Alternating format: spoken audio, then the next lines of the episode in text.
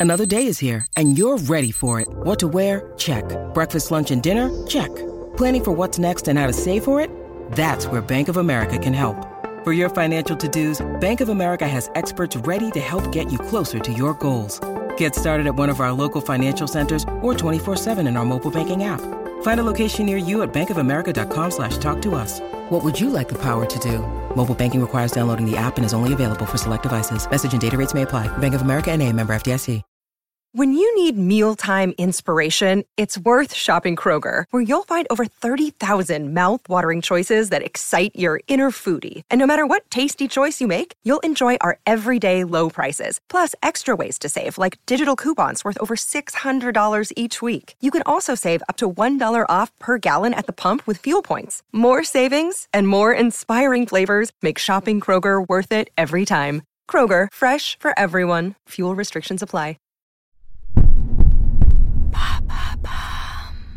Salut, c'est Madame Meuf. Ce soir, c'est mercredi, donc ce soir, pour moi, c'est Top Chef en mangeant la bonne soupe en moment. Et comme ce mois-ci, c'est Meufisme à tous les étages, et ben, je me suis dit, tiens, et ben, dis donc, ah ben, c'est marrant, il n'y a pas de meuf, en fait, euh, dans Top Chef. Chelou. On va parler de ça.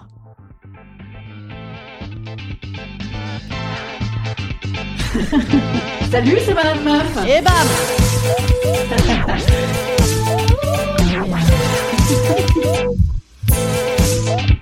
Et bam, c'est Madame Meuf.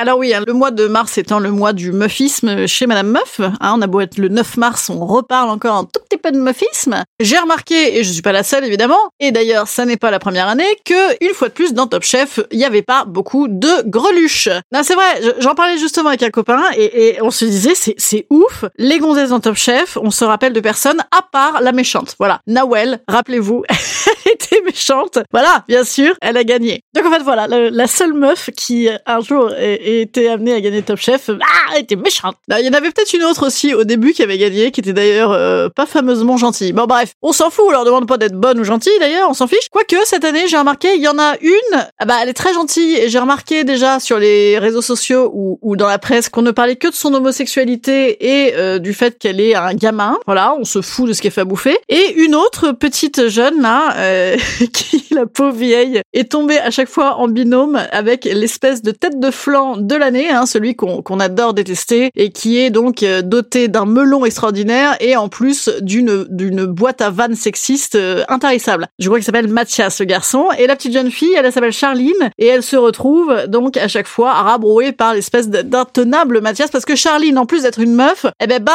a 18 ans. Alors là, elle se tombée, meuf et jeune, évidemment, hein, elle est commise d'office au rôle de merde. Donc il y a eu une première épreuve il y a 15 jours, je crois. Je sais plus ce qu'il fallait faire et donc euh, dans le plat qu'il faisait avec le fameux mec là, qui déjà lui avait dit, tu sais quoi, arrête de faire ça, je le faire à ta place. Tu sais quoi, arrête de faire ça, je le faire à ta place, ce sera mieux fait. À un moment, elle émet un avis quand même dans, dans ce travail de groupe. Elle dit Je crois qu'il y a un petit peu trop d'huîtres parce que c'est très fort les huîtres, hein, faudra en enlever. Les mecs Non, pas du tout, c'est super Le jury Dommage, il y a un petit peu trop d'huîtres. Et la semaine d'après, elle se retrouve avec le même mec pour faire un truc de boulangerie. Et le mec dit Je crois qu'il faut mettre de la poire, on va dénoter. Et là, il y a le jury qui lui dit Attention les gars, la poire. La meuf, elle dit Dis donc, euh, faudrait peut-être virer la poire. Le mec lui dit Non, c'est super la poire. Le jury Dommage, vous êtes éliminé, il y avait de la poire. Voilà, donc je pense que les femmes sont vraiment bien représentées. Non, il y en a une ou deux autres aussi, je crois, mais malheureusement, elles sont incolores, inodores et sans saveur et on ne les voit pas. Voilà, je, je les ai pas remarquées. Elles sont discrètes, voilà, des femmes discrètes et douces et sérieuses. Voilà, des femmes sérieuses. Non, mais certainement, elles vont gagner, j'en sais rien. Haha, big up. D'ailleurs, elles sont quatre, hein. Il y en avait pas beaucoup au départ. Ah, clac, tous les mecs se font virer. Ça se trouve, elles vont toutes gagner.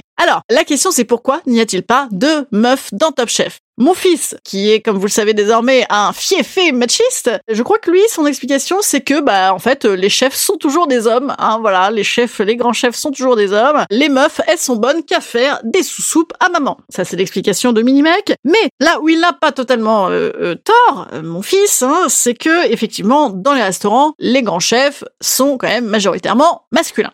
Alors, est-ce que c'est parce que elles ont voulu déserter les fourneaux, hein, voilà, en se disant oui, oui, ça commence à bien faire, euh, nous on veut l'égalité, donc du coup on va pas se mettre à faire de la cuisine non plus professionnellement, hein, euh, ça va bien euh, le travail domestique. Voilà, c'est l'explication de Michel Saran. Bon, euh, je suis pas, je suis pas sûre, je suis pas sûre que ce soit ça. Ensuite il y a l'explication, est-ce que c'est parce qu'elles sont meilleures à l'école? C'est vrai, hein, les, les filles, non mais c'est pas des conneries, les filles sont meilleures à l'école, et donc du coup elles sont moins orientées vers les filières professionnelles. Ça pourrait être ça. Alors, Hélène Darroze, qui s'y connaît tout de même un petit peu, puisque c'est une des rares femmes multi-étoilées, elle dit que c'est pas ça. Elle dit que c'est pas ça. Elle dit qu'elle, euh, même, elle pense qu'il y a de la parité dans les lycées hôteliers, mais que, dites donc, c'est rigolo, parce qu'après, on retrouve pas cette parité au niveau des postes un peu élevés dans la cuisine. Bon, allons savoir, hein. je crois qu'elle s'y connaît tout de même un petit peu, la dame. Et elle dit, elle également, que, en vérité, euh, il y a un côté horaire, un côté vie de famille, qui est évidemment compliqué à manager avec ce genre de métier. Hein, c'est un métier où vous n'êtes pas là le midi, vous n'êtes pas là le soir, vous travaillez à donf. Et donc, est-ce que c'est potentiellement jouable avec une vie de famille,